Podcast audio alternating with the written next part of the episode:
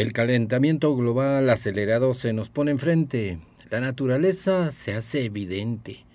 Desmiente a la publicidad, propone que solo tenemos que comprar tal o cual cosa, un coche, una comida o una casa para solucionar nuestras vidas y ser felices. Pero no es así. Resulta caro alejarse de la naturaleza y qué decir de los políticos, siempre tienen su propia agenda. Es más, lo interesante es que la naturaleza expone las contradicciones de nuestra misma sociedad.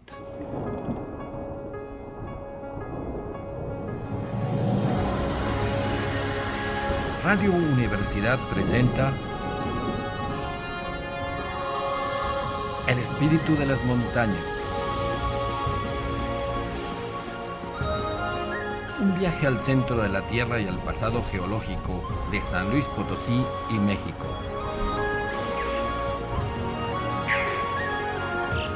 En la conducción, Jessica Mena y Cristian del Carpio.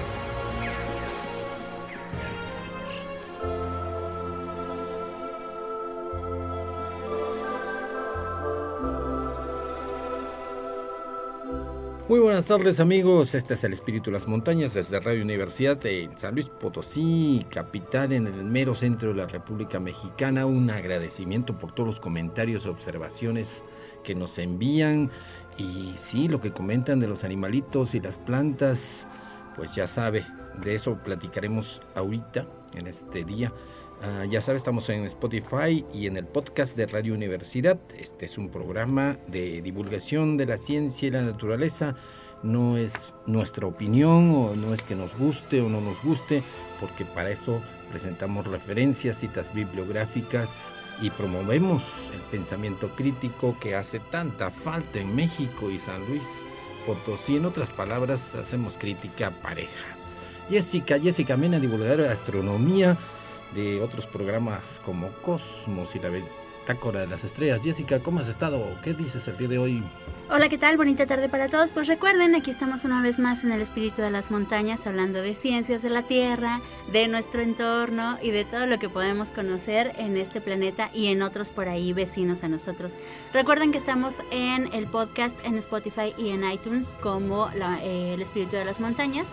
Y también estamos en la página de Facebook donde nos pueden dejar sus comentarios, preguntas y todo lo que necesiten. Y el proyecto que tenemos, el proyecto de traer la, el mar, el océano a Radio Universidad, visitando, comentando sobre nuestro extenso litoral mexicano. Imagínense todas las costas de Baja California, de Sonora hasta el mero Chiapas, ir subiendo por el Golfo de Tehuantepec y de ahí a Yucatán, el Caribe y el Golfo, vaya, el Golfo de México. Así es, como ya le dijeron al CAP, a ver, dedícate a montañas en el programa de montañas y entonces mejor dedícate a hacer capsulitas de navegación en otro lado. Entonces, por eso ya está el nuevo proyecto. Otro va a tener eh, eh, estas cápsulas de mensajes de lo que nos ha tocado ver en los meses que hemos estado por allá por el Golfo de Baja California, el Mar de Cortés, es increíble todo lo que hay y va a ver lo que vamos a hablarle de delfines, ballenas y más animalitos. Eh, sobre los animalitos de San Luis Potosí, sobre la ecología, pues qué bueno que nos damos cuenta que nos escriben, nos reportan, nos dicen que esta gran parte de ciudadanos que ya se preocupan y se ocupan por las especies, se oponen a la tala de los árboles y se quejan de las crueldades que les hacen a todos los animalitos, pues que después estas mismas crueldades se van a reflejar en violencia. Somos un país sumamente violento, usted ya lo sabe, ¿para qué le decimos? Lo que quizás no sabe es que estamos en el segundo lugar como país en crueldad hacia los animales. Pues, Fíjate que esto que dices es muy importante. Eh, por ahí escuché en algún momento una persona que decía que el cuidado que una sociedad tiene de sus animales y de su entorno eh, indica el, índice de educación y de, mm, digamos, de civilidad que tiene esa, esa cultura, ¿no? Es, ese lugar. A mí me da mucho gusto pensar en que en San Luis Potosí se han hecho importantes estrategias a veces instituciones, a veces no tanto, pero sobre todo de la organización civil, ¿no? De muchas organizaciones civiles, de asociaciones públicas, simplemente de gente que le interesan los animales, que le interesa el entorno, que le interesa la, ecología y que de poco en poco, en los últimos yo creo que 20 años, ha ido cambiando el chip mental de, la sociedad potosina, ¿no? Que vemos que, que, es cada vez más importante el plantar árboles porque si no, no estaríamos sufriendo tanto del calor que tenemos aquí en la ciudad que es cada vez más importante cuidar el agua porque nos estamos acabando el manto acuífero, que es importante acabar con los perros y gatos en situación de calle porque hay muchas personas que todavía siguen siendo súper inconscientes, adoptan a una mascota, dígase la que sea, de cualquier especie, y luego se dan cuenta que son muchos cuidados, que va al baño, que come y dicen, ay, ya no lo puedo cuidar, entonces lo regalo a una institución, lo dejo tirado por la calle y claro que esa no es la solución. Si no somos responsables de ver un poquito futuro en las responsabilidades que nos estamos eh, achacando en adoptar a alguien, ya ni se diga tener hijos, que eso es otro tema aparte, ya de eso luego hablamos, pero de un animalito que va a requerir cuidado, atención, obviamente tiempo y dinero. Entonces, creo que con este eh, cambio de eventos se ha ido haciendo la sociedad potosina cada vez más responsable, más diligente y más inteligente en, en, este tema de cuidar a los animales que es un contraste que desgraciadamente me tocó ver ahora que estuvimos allá en el norte del país, en Sonora, que todavía hay mucha gente que ve a los animales como objetos. Estuvimos en algunos lugares donde realmente hay muchos, muchos perros abandonados, donde nadie se hace cargo, donde a nadie le importa. Luego esos perros que es culpa de la gente que está en la calle, terminan siendo atropellados, eh, terminan estando enfermos, terminan sufriendo por la irresponsabilidad de la gente. Me da mucho gusto que en San Luis Potosí esto ya no pasa tan seguido que la gente está tomando cada vez más responsabilidad y que si no puedes adoptar una mascota, no la adoptes. Si la puedes adoptar, pues entonces sí, ten en cuenta todos los cuidados y la responsabilidad que requiere y entonces hazlo con todo lo necesario. ¿no? Y que hemos conocido personas que de veras toman eh, lo que sienten como un derecho que es eh, inalienable, este derecho que de nosotros, de todos los humanos, pues a querer a nuestra naturaleza, a nuestras especies. Hay personas admirables que adoptan, que eh, rescatan a los animales, buscan adopción o si no los tienen por ahí, se hacen de perritos y de gatos. Y que, que es admirable realmente y qué terrible contraste. Qué terrible contraste con nuestras instituciones. Hay presupuestos de millones para nuestras instituciones y lo digo tengo el derecho a expresarme, la SEGAM, la Secretaría de Gestión Ambiental, la Semarnat, la Profepa, la Procuraduría Federal de Protección al Ambiente, y sin embargo eh, brillan por su ausencia. No, y otras autoridades que dicen que son tonterías preocuparse por los árboles, lo vimos la semana pasada, y cuando son autoridades que eh, llegaron a su puesto de autoridad por el Partido Verde, Ecologista, entonces como es como bastante irracional. Sí, claro, ajá. Lo que decíamos, la naturaleza expone a las contradicciones de la sociedad. ¿Por qué? Porque, querido oyente, a usted le pueden poner pretextos, eh, eh, eh, excusas, todo lo que dicen los políticos, ¿no? pura verborrea y palabras y más palabras. Y a veces la acepta si son inteligentes los políticos. Y, y la publicidad no se diga, pero a la naturaleza, a la realidad, no se le puede engañar. Un árbol que lo podan al exceso se muere una área que, la, que no la riegan adecuadamente y solamente la podan y la siguen podando hasta compactarla, se deseca, se compacta y, queda pelona. Los animalitos que no se les cuida, pues mueren. Ahí no hay manera que, se utilice pretextos ni excusas. ¿Qué lección nos da la naturaleza? Y pues lo que tú decías, Jessica, el Partido Verde Ecologista. Em, debería mostrar sus colores. y lo decimos con la mejor intención, como dice nuestro presidente, con todo respeto. Sí, y los biólogos tenemos aquí en la Universidad Autónoma de San Luis Potosí, hay que decirlo claramente, toda una carrera de biología. Y tampoco, tampoco aparecen, queridos estudiantes y graduados, una cartita de sugerencia. No se van a enojar. Los políticos cuando entran a, sus... ¿No van a recortar más el recurso de lo que ya lo han recortado? O tal vez sí. Nos, a quien nos van a recortar es a nosotros, pero ejercemos, de veras lo hacemos con la mejor buena voluntad. Muchos de los que entran pues no saben cómo es todo esto en la naturaleza. Es complicado, es complicado entender cómo funciona toda esta ecología, aunque todos piensen que lo saben. Pues era para que biólogos y maestros y académicos e investigadores pues se acercaran y le dijeran, mire, hazle así, no podes todos los árboles porque necesitamos sombra. Eh, la vegetación es un... Eh, es un colchón contra estos calores y no hay nada más fresco que estar abajo de un árbol, ¿no? Y sin embargo, miren lo que está pasando. Y es un derecho de salud. Pero bueno, antes de levantar las antorchas, mejor sigamos con animalitos y naturaleza. Déjame terminar, déjame terminar. Eh, pues sí, es, es exacto. Eh, las organizaciones internacionales de la ONU y la OEA eh, eh, recomiendan 15 metros cuadrados de, eh, área vegetal activa, no, no, donde hay árboles. Incluso las autoridades nacionales, porque si tú quieres vender una casa debe tener ciertos metros cuadrados de jardín. Una casa que no tiene un jardín natural no se puede vender. ¿Y, cuántas encontramos así? No, pues aquí imagínate.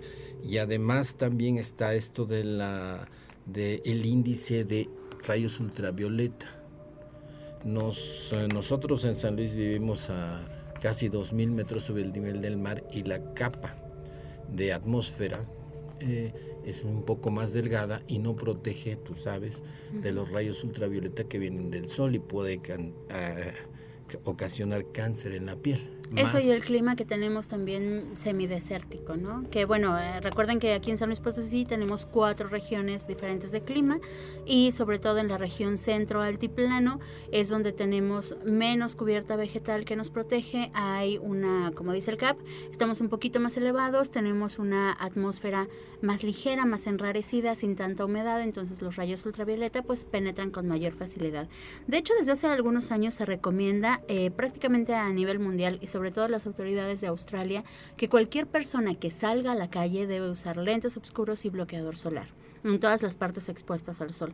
Y aquí en San Luis Potosí estamos más o menos con los mismos índices de radiación ultravioleta. Entonces sí es muy recomendable que si usted sale a asolearse, sobre todo ahorita que ya llegó el verano, acaba de pasar el solsticio de verano, cada vez que esté en aire libre, póngase sus lentes oscuros, así como Lalo, que aquí nos los está mostrando, sus lentes oscuros, su protector solar, porque cada vez hay más cosas que nos dan cáncer y va a seguir aumentando, ¿no? Entonces, si no queremos cáncer de piel, hay que protegernos de esta forma.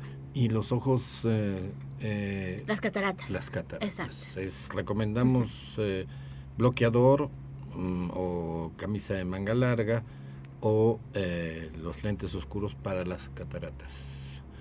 otra noticia, ya le hemos comentado, pero queremos abundar en esto porque nos han llegado varias preguntas, que se han prohibido las peleas de gallos en la Ciudad de México, y se publicó en la Gaceta Oficial, etcétera, etcétera. Lo que queremos aclarar, o al menos quiero ponerlo eh, en claro, es que no, es, no, se pelean, no se prohíben ni las corridas de toros, ni las peleas de gallos, ni nada de ese. Pero lo que se prohíbe y se pone el dedo en la llaga es la crueldad en que acaban. En otros países ponen a pelear gallos. En Tailandia, pero no les ponen navajas. Entonces hay todas unas reglas de juego como boxeadores, como los boxeadores y, los de lucha libre, eh, que pues determinados golpes o si pues se priva del golpe los, los pollitos, los gallos estos, pues perdió, ¿no? Igual como si peleara Julio César Chávez con él. Con el Canelo.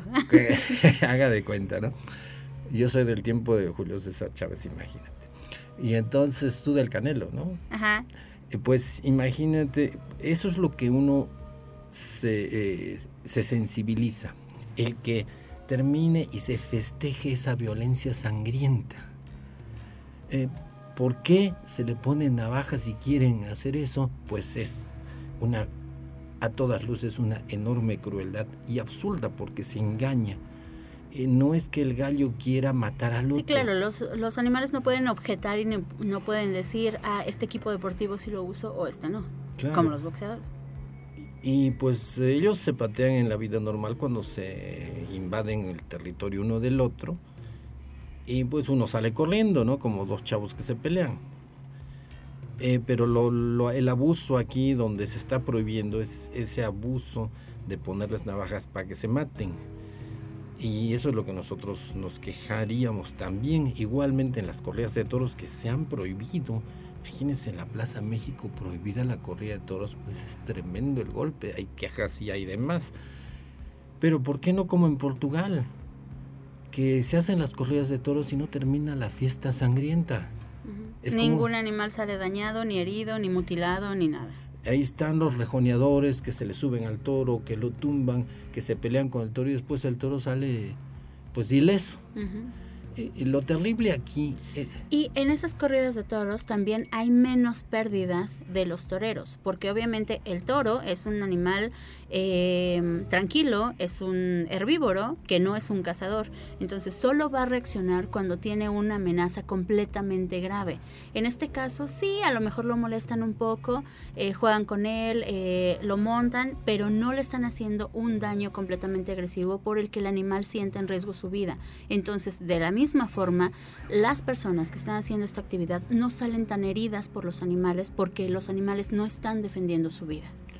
Y, además el, el, acto en sí de, volvemos a decirlo, de festejar la muerte y la crueldad.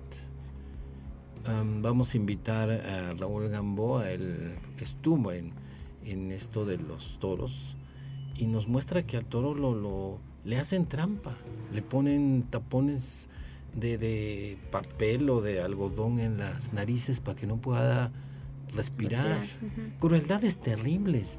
Y lo que nos platicó Karina, una amiga, que, que, ya lo hemos comentado, que pues ella estuvo detrás ahí cerquita de, de, los burladeros y sentía como el toro gemía, no podía respirar y se quejaba. Una cosa terrible, qué bueno que esté prohibido. Por otro lado, hablando de biología, pues em, como hombres y como humanos tenemos eh, también el deseo de probarnos nuestro valor. Vivimos en una sociedad demasiado confortable, ¿no? Y queremos ver si podemos retar a nuestras capacidades de valentía, de enfrentar cosas peligrosas. Eh, sí existe, hemos comentado esto, con, especialistas y claro que uno necesita a veces probar qué tan valiente es. Hay muchos deportes de aventura. Paracaidismo, eh, alpinismo, espeleología. Y claro que a uno lo prueban en condiciones relativamente medias peligrosas, pero si se hace bien con el personal capacitado y con buena instrucción, uno enfrenta la altura, uno enfrenta la claustrofobia, uno enfrenta muchas cosas, pero seguro.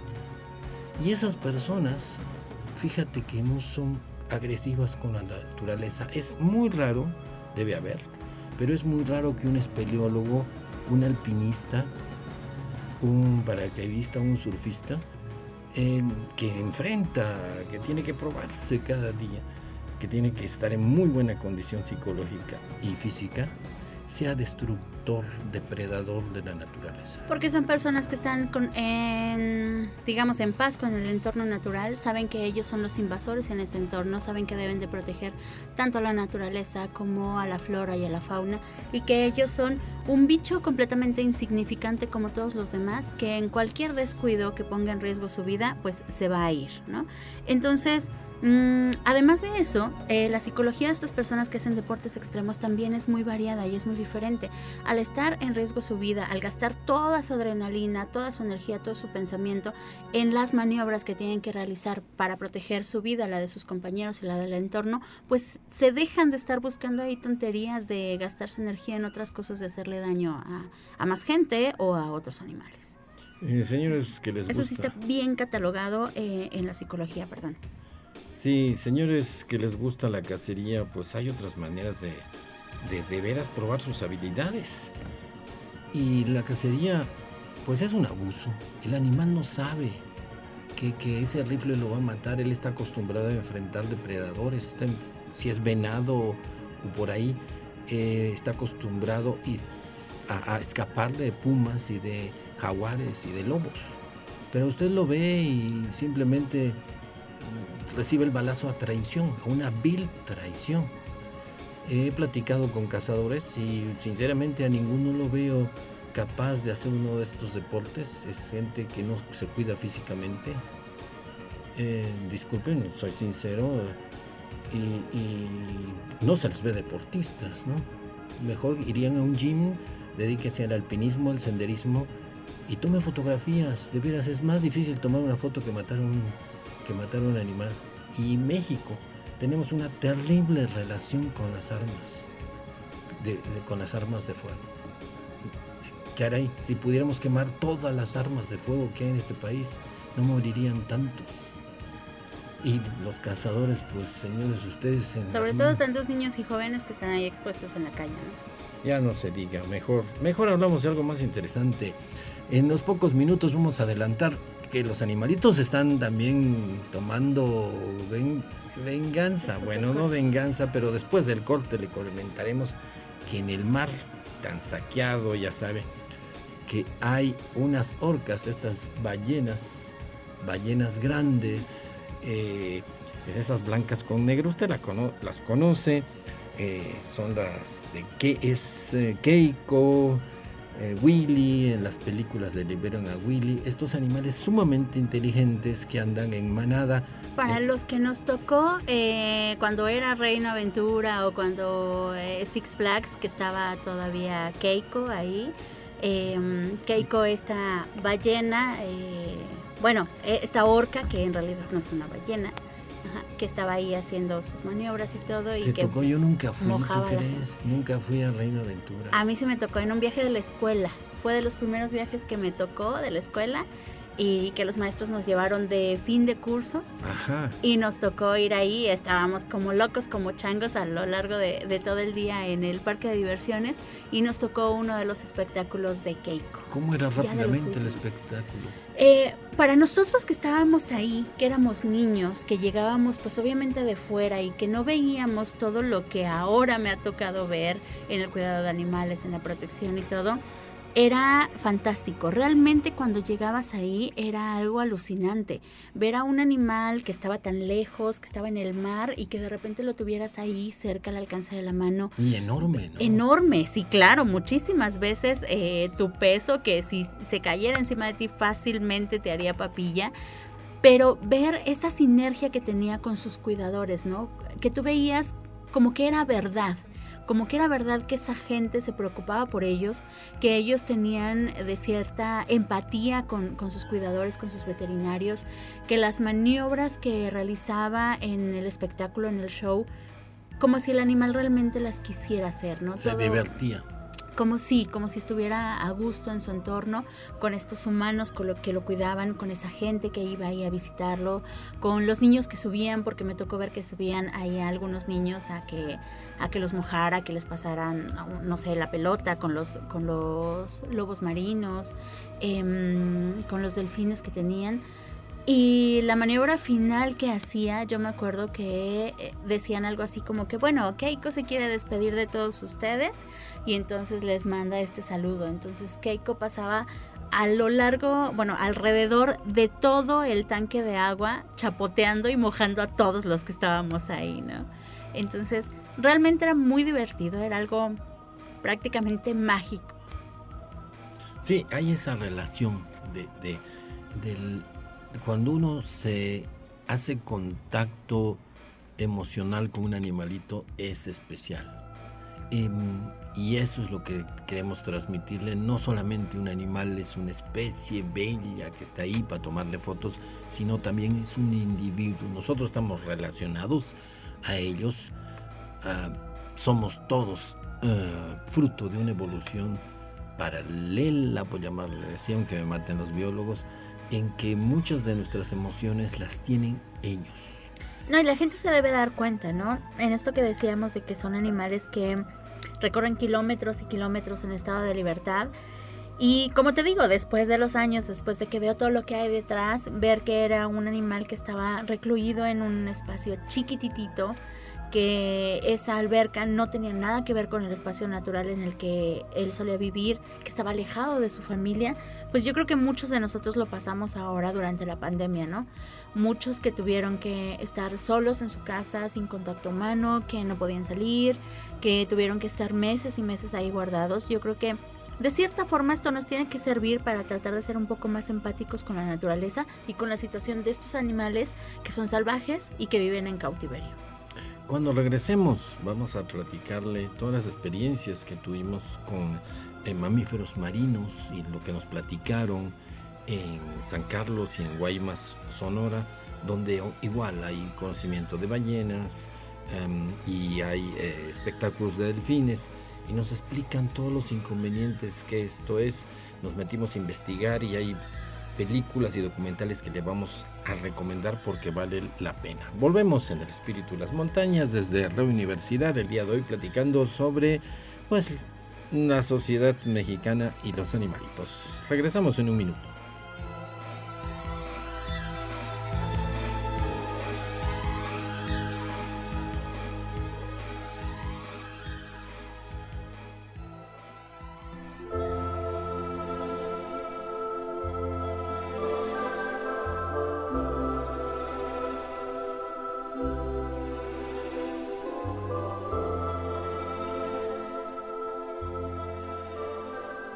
Estamos de regreso en su programa de divulgación científica de la naturaleza llamado El Espíritu de las Montañas, donde tratamos todo desde el punto de vista científico, es decir, eh, le damos las fuentes, le explicamos, no es que se nos ocurra nada, ni que nos gusten los animales, simplemente es pura realidad de nuestras experiencias y eh, lo que hay en la corriente científica.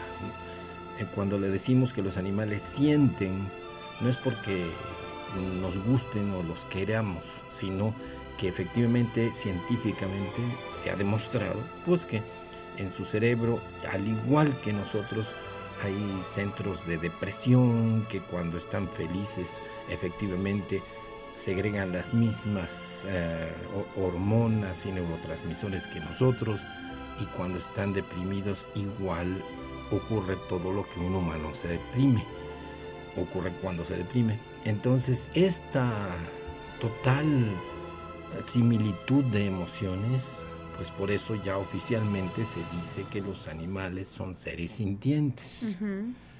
Y qué más que los mamíferos, que se parecen mucho más a nosotros eh, todavía, que ellos prácticamente, pues las mamás de todas las crías de los mamíferos sienten igual que una mamá eh, humana.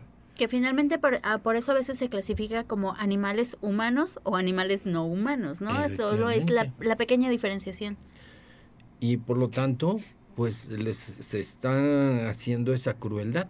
De hecho, eh, muchos em, judíos, eh, escritores, un premio Nobel y científicos, ellos precisamente por ser judíos, pueden decir que la actitud, ellos pueden comparar, si, yo, si ahorita yo los comparara lo que le hacían los nazis los, en la Segunda Guerra Mundial a los, a, los judíos, podrían decir, no compares a esa situación que eran humanos con animales.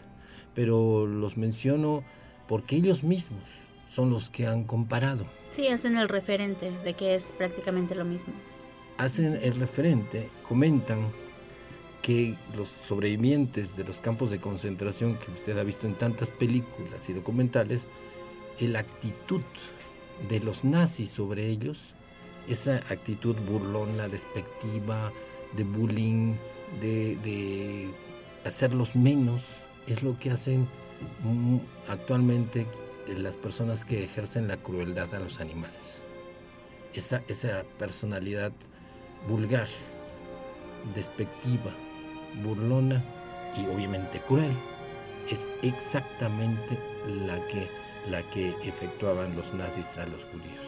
y o tantos genocidios que ha habido, ¿no? Ha habido cantidad de, genocidios en la, en la historia humana. Y por lo tanto, eh, ellos tienen derecho, son judíos, son sobrevivientes y por lo tanto, pues hacemos esa comparación. Pero bueno, el tema, ¿no? el tema. el tema. Es que me va dando coraje. Sí, sí, sí, yo sé, yo sé. Pero bueno, ah, antes del corte hablábamos, bueno, tú eh, hacías la introducción de un tema muy importante y que ahorita anda en boga de todos, eh, que es Gladys, la famosísima Gladys, ¿no? Que por ahí lo hemos visto en algunas eh, publicaciones que se dice que lidera ataques organizados, porque son un grupo de orcas, una familia de orcas asesinas que andan por allá, por Gibraltar, por el estrecho de Gibraltar, por ahí viven, eh, hacen pequeñas migraciones a lo largo del año, pero no se mueven mucho de esa zona. Para adentrarnos en el tema, primero, Cap, ¿qué son las orcas? Son cetáceos odontoceti. O sea. Ah, es decir, pues cetáceos, cualquier mamífero marino, ballena. Ajá. Eh, las ballenas y los delfines se catalogan como cetáceos. Hace decenas de millones de años eran parecidos a hipopótamos. Imagínate, eso es del África. Ajá. Y pues como comían peces y, el mar estaba lleno de peces, pues. Pero estos mamíferos estaban en tierra firme. Primero estaban en tierra firme. Y de poco en poco fueron regresando al mar. Claro, claro, como las focas. Ok. Las focas es un mamífero, pues se ve, ¿no? Pero vive en el mar, consigue su alimento del mar, está a gusto en el mar. Entonces cada vez la evolución, la selección natural, va dando lugar a un animal que se parece cada vez más a un pez que es más pesado, que no se mueve tan fácilmente en la tierra, le, es más fácil moverse en el agua y finalmente ahí es donde obtiene su alimento, entonces optan por pasar cada vez más tiempo en el mar. Y ocurre la selección natural. Es decir, si un oso se la pasa mejor en la nieve comiendo focas o lo que o peces que varan en la orilla, pues se va a hacer cada vez más blanquito para la selección natural va a camuflarlo de blanco. Eso se entiende. Eh, si eso lo pasamos a todo el cuerpo del animal, pues un animal marino va a tender a tener más aletas, forma así alargadita. El caso es que este grupo cetáceo, pues viví, vivía en el mar, se pasó a vivir al mar hace decenas de millones de años. Hay fósiles donde hay ballenas con patas. En Egipto encontraba en el mero desierto del Sahara fósiles donde las ballenas eran como si fueran foquitas, pero grandes, ¿no? Claro. Porque había mucha cantidad de peces. Y luego... cuando eso era mar. Cuando el desierto del Sahara era mar. Em, y también si uno ve una, una ballena de estas grandes, de las que llegan a Baja California, y le en el esqueletito de la ballena se ven restos de patitas. Sí, si le hacemos una radiografía o si vemos a, alguna ballena que ya haya muerto, se le hace el estudio y están los huesos que denotan patitas. Y las aletas de adelante tienen, igual que nosotros, un hueso, el húmero, el, el cúbito y radio, eh, y los huesos de la manita. Así tiene su pulgar, su dedito central, solo que está así como si fuera patito. Está cubierto de una membrana y es una aleta, pero es muy diferente a la aleta de los peces. Igual su colita pues ya se abrió en dos aletas, que es la, cola. Eh, y entonces este animalito, pues... ¿Qué punto muy importante de diferencia entre los mamíferos marinos a los peces? La posición de la aleta, ¿no? De la aleta final de la cola. Sí, si usted ve un perro correr, va a ver que mueve la, eh, eh, la cadera de arriba a abajo, ¿no? Toda la, todo el espinazo, toda la columna vertebral se mueve como un resorte, de arriba a abajo, como si se arqueara y se estirara. En los peces, como en los cocodrilos, se mueve lateralmente. Su cola la mueven de un lado a otro. Y peces y reptiles como la iguana, eh, las iguanas si, nada, si nadaran y la iguana que nada en las Islas Galápagos mueve la cola del, de un lado para el otro. pero una ballena, un delfín, un, cualquier animal que ya haya estado en la tierra, como corría antes, ahora mueve la cola de arriba hacia abajo. Ok. Y lo podemos ver en todos los videos de ballenas y delfines. Ellos tienen su aleta, digamos, horizontal y por eso la mueven hacia arriba y hacia abajo. Como un mamífero. Entonces se dividen eh, igual la selección natural. Aquellos que vivían comiendo peces, depredando, correteando los peces, como si fuera pues, otro pez o si fuera una nutria, desarrollaron dientes y se llaman los odontoceti. Delfines, eh, marsopas, eh, la vaquita marina eh, y las orcas. La orca es el equivalente a un oso grande. Los delfines son medianos, pesan como nosotros, son de nuestro tamaño cuando están adultos, hasta un poco más. Pero las ballenas, pues las ballenas asesinas, que le llaman killer whales, que son las orcas de asesinas, no tienen nada, no se han registrado jamás un ataque de una orca a un humano. A un humano. Qué curioso, es asombroso. Sí, se les pone ese nombre por cómo cazan su alimento, porque sí, aquí sí vemos que son medias bullying, que tienen su alimento y pues lo ahogan para que sea más fácil, que, no les dé pelea. A veces en el entrenamiento con las orcas jóvenes empiezan a jugar con su comida, todo eso que siempre les dijo su mamá, su abuelita, no juegues con, con tu comida, ellas lo hacen. Eh, y de cierta forma se van entrenando para cazar, ¿no? Para que sea más fácil, y, pero solo con su alimento. Y por eso es que le llaman orcas asesinas. Sí, comen atún, comen focas, comen a veces delfines si se dejan. Tiburones también los llegan a atacar. Sí, los golpean, pero atacan en bola.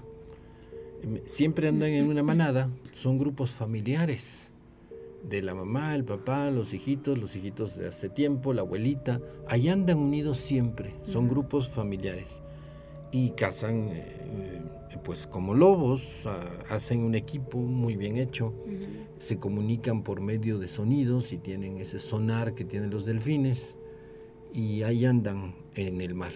Y lo que tú comentabas era que ha resultado que una de estas familias. Ajá, la familia de Gladys. De Gladys, porque todas están muy identificadas por tantos estudios que les hacen, ¿no? Ahí tiene a los biólogos, a esos biólogos sí van al campo. Eh, eh, van y, se, y, están tomándoles fotos, conocen a cada una, pues prácticamente se llevan de piquete de ombligo, ¿no? Con las ballenas estas, con estas orcas. Y eh, pues identificaron que hay un grupo a la cual pertenece esta orca Gladys, como ya tienen nombre todas, pues que se ha dedicado a atacar veleros, pero no va a querer un ataque mm, así salvaje, tampoco, tampoco.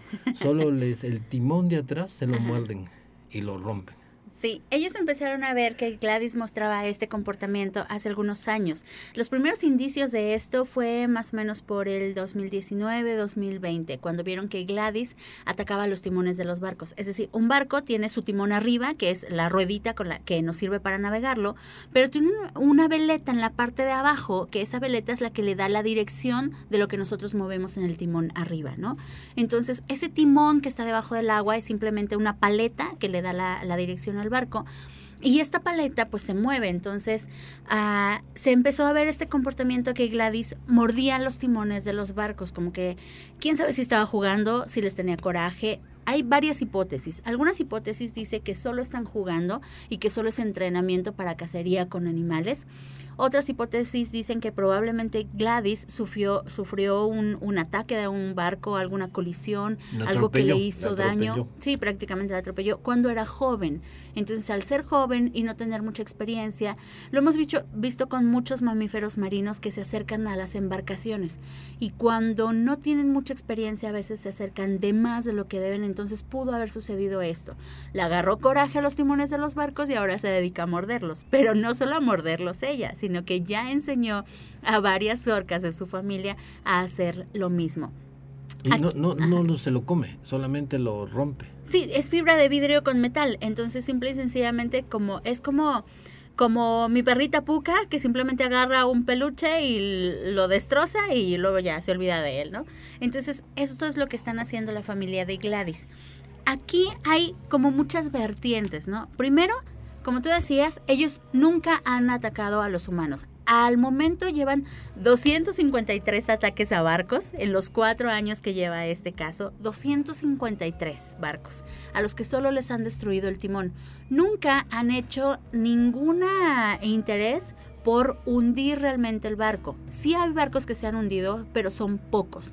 Y el eh, susto que se deben haber pegado los, los tripulantes, ¿no? Claro, ajá. Se subían en la lanchita y, si se asustaron dentro del velero, imagínate ahora en la lanchita de, goma, chiquitita. Exacto, hacer la referencia que un velero puede medir pues aproximadamente entre 6, 15 metros y entonces una lanchita que es de 2 metros de largo. Y de hule. Y, ajá, exacto, inflable. entonces, pero lo que tú dices, ¿no? Estando eh, la tripulación en la lanchita salvavidas, nunca los han atacado Nunca han atacado a la gente, nunca han atacado a las lanchitas, ni siquiera han atacado directamente al barco. Si una ballena, una orca de estas, llega y embiste el barco, son 6 toneladas de potencia con una velocidad de 15 a 20 nudos.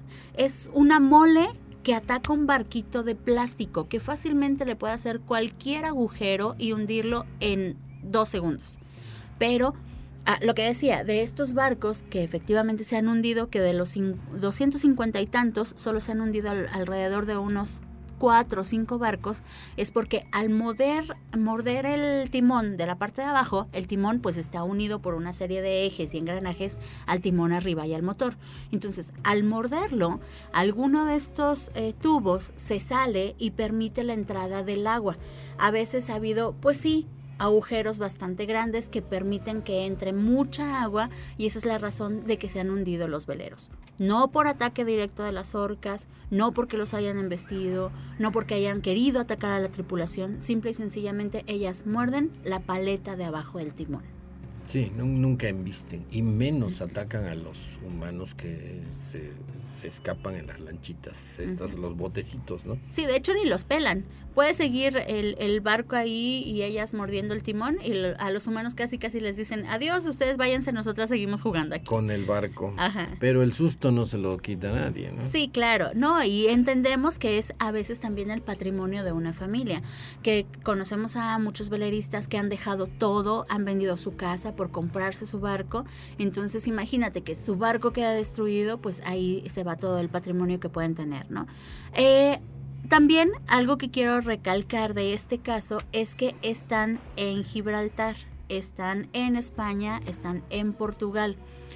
Estas manadas de orcas, si bien sí tienen temporadas en las que se desplazan de un lugar a otro, se desplazan en, digamos, lugares cercanos, no se van mucho de la vecindad, de la vecindad en donde viven, entonces tampoco es como que esta manada de orcas empiece a... Eh, Recorrer el mundo. Sí, tomando venganza, exacto, ni tampoco a enseñarle a todas las orcas de todo el planeta a que hagan lo mismo. Y aquí es en donde yo te pregunto también. Eh, tengo entendido que cuando hay una manada está bien establecida. Y cuando hay intercambio de individuos en manadas, en primer lugar, no es como que se parta la manada y se vaya para otro lado. Cuando un individuo sale de su manada, a veces otra manada lo acepta, pero normalmente solo son los machos. Las hembras son las que se quedan y son las matriarcas y las que dirigen todo el comportamiento, ¿no? Como en los elefantes. El elefante más grande que uno ve en una manada de elefantes es una hembra. Una hembra media viejita que tiene experiencia y prácticamente es la abuelito o la bisabuelita de los demás. Eh, por eso es tan triste cuando un cazador quiere matar a un elefante, pues generalmente mata al más viejito indefenso. Sí, eh, y destruye toda la organización de manada. Esta organización está muy unida, piensen en la familia humana. Es una familia en todos sus... Acuérdense de Coco. sí, en todas su, en todo su eh, eh, características, hay sentimientos, a veces están peleando, hay competencia. Imagínense su familia y así esos sentimientos están en estos animalitos y quizás por eso a lo mejor Gladys la orca pues vio que mató a alguien el timón este lo, ahogó quién sabe y pues está muy enojada con los timones de todos los veleros de Galicia, de ahí de la entrada al, al mar Mediterráneo. Pero si quiere conocer más, porque hay mucha información de las orcas, hay muchos estudios, hay anécdotas. Les recomendamos ah, em, un documental, el documental de Blackfish, lo hemos dicho mm, ya, donde hablan de una orca, Tilicum, que, eh, como tú decías, Jessica, eh, estaba confinada en un, en estos parques acuáticos y pues se, volvió neurótica la orca y terminó aplastando a sus entrenadores. Cuando se investigó por qué, eh, no faltó el etólogo que explicó. Querido oyente, el etólogo es simplemente el psicólogo de animales, ¿no? Es, es la etología, los biólogos entienden muy bien. Es el comportamiento de los animales la habían atrapado de chiquita, la habían sacado de su familia y la habían matado para que no se... La mamá quería rescatarla, la mataron, terrible. Eso véalo en el documental Blackfish, la vida de la vida terrible de esta orca de SeaWorld, de ese enorme eh, serie de parques acuáticos en Estados Unidos, la vida de Tilicum. Y en la película de Avatar también, en la nueva. La nueva de Avatar, pues sí. También está la historia de Luna en Vancouver. Esta es una historia, véala, debe haber, ya muchos mm, eh, reportajes sobre Luna, una horquita chiquita que se hizo amiga de los humanos en Vancouver, Canadá, en un puerto, obviamente y resulta que le daban peces, le tiraban ahí comida y la horquita se hizo amiga de todos. No sabía con qué especies se estaban metiendo. Eh, la cosa se politizó, había científicos trabajando con ella, había periodistas, advenedizos, ya se imagina, ¿no? Negocio con la pobre horquita que no sabía la grilla que estaba a su alrededor. Al final entre jaloneos políticos, entre eh, las instituciones de ecología de allá, una reservación india, todos se jaloneaban al Luna. Y pues eso termina muy triste la historia eh, de Luna, la orca que se hizo amiga de los humanos, para pues un resultado triste. Véala en los documentales.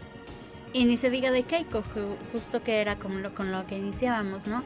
Keiko también fue una de estas orcas que fue separada de su familia, que estuvo prácticamente toda su vida en cautiverio. Eh, después, eh, de repente, como que toman conciencia, hubo también ahí como muchos adjetivos políticos, eh, sociales y demás para intentar devolverla a su lugar de origen, pero finalmente los biólogos, la gente que la conocía, pues se daba cuenta de que a, veces hay factores que que no son lo mejor, ¿no? Em, en estos parques acuáticos nos contaban que la aleta dorsal que tienen estas orcas eh, siempre estaba caída, que porque era eh, por diferente estado de ánimo, por la temporada del año, por si estaban en reproducción o no. Inventaban un montón de cosas. La, la aleta dorsal caída simplemente era depresión que tenían las orcas. Una orca en su estado natural siempre tiene la aleta completamente vertical, es una orca feliz que está en convivencia con su familia, con su entorno y cazando y obteniendo alimento. Keiko la tenía así caída todo el tiempo. Intentaron regresarla a la naturaleza, pero Keiko no tenía familia, no sabía casar porque todo el tiempo estuvo en cautiverio. Entonces, finalmente todas esas facturas se fueron cobrando cuando estuvo completamente en libertad.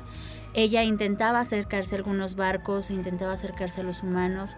Em, pues finalmente al estar en libertad la gente la rechazaba, entonces finalmente también perdimos a Keiko, ¿no? Entonces es toda esta clase de historias en las que a veces los humanos meten la mano no teniendo el pleno conocimiento de, lo que sucede y que finalmente, como ya lo hemos dicho en muchas ocasiones, si son animales salvajes, sí nos duele mucho que mueran, sí nos duele mucho que tengan alimento, pero la mejor opción que tienen es permanecer en su estado salvaje.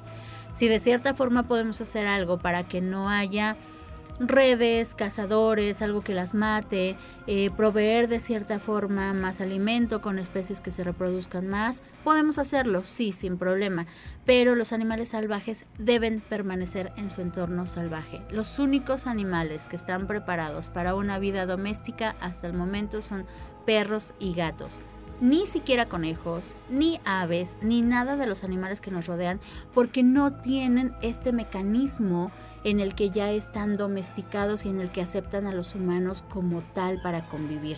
El resto de los humanos, de, los animales, no saben en qué entorno viven y entonces les estamos haciendo más daño que beneficio cuando los tenemos confinados en la casa. Ya sabe usted, los animalitos son tan complejos como nosotros. Si ya es difícil llevarse bien con algún humano, imagínense, a veces sale peor la relación otra, otra, ¿qué otra noticia que nos hayan dado? Ah, rápidamente, rápidamente, en un minuto, el que hay lirio acuático en la presa San José. Ah, parece un pastizal. Sí, de hecho. ¿Qué onda? Es, el lirio acuático es un lugar, eh, es una plantita que eh, eutrofica, es decir, tapa todo de luz, no hay fotosíntesis y los únicos que están felices en este ambiente son los moscos los moscos tan terribles, esos animales sí, eh, que hay que darles eh, con todo. Los moscos sí son dañinos, sí nos transmiten efectivamente enfermedades. Pero el lirio prácticamente entonces al no dejar el paso de, luz del sol eh, está matando todo lo que está allá adentro. Todo lo de abajo, desoxigena todo, por eso se llama eutroficación eh, desoxigena todo lo que había, peces, bichitos, Se ve un lugar muy bonito lleno de hojitas verdes, pero todo lo de adentro está, muerto. Está muerto, se sedimenta, se asolva. ¿Cómo se puede resolver esto? Eh, se ha, intentado, eh, realmente es unirse todos, quitar todo el lirio que se pueda y, a mano. Eh, también nos reportan del lirio acuático que un canal en el Tangamanga está lleno de lirio acuático y mientras podan y podan deberían podar el lirio acuático. Muy bien, nos pues vamos en el espíritu de las montañas. Muchas gracias, respete a los animalitos. Si quiere cazar, mejor vaya a hacer un deporte eh, de aventura. Ahí les, eh, le va a probar realmente su valentía. Nos vemos la próxima semana. Muchas gracias, buenas noches. Radio Universidad presentó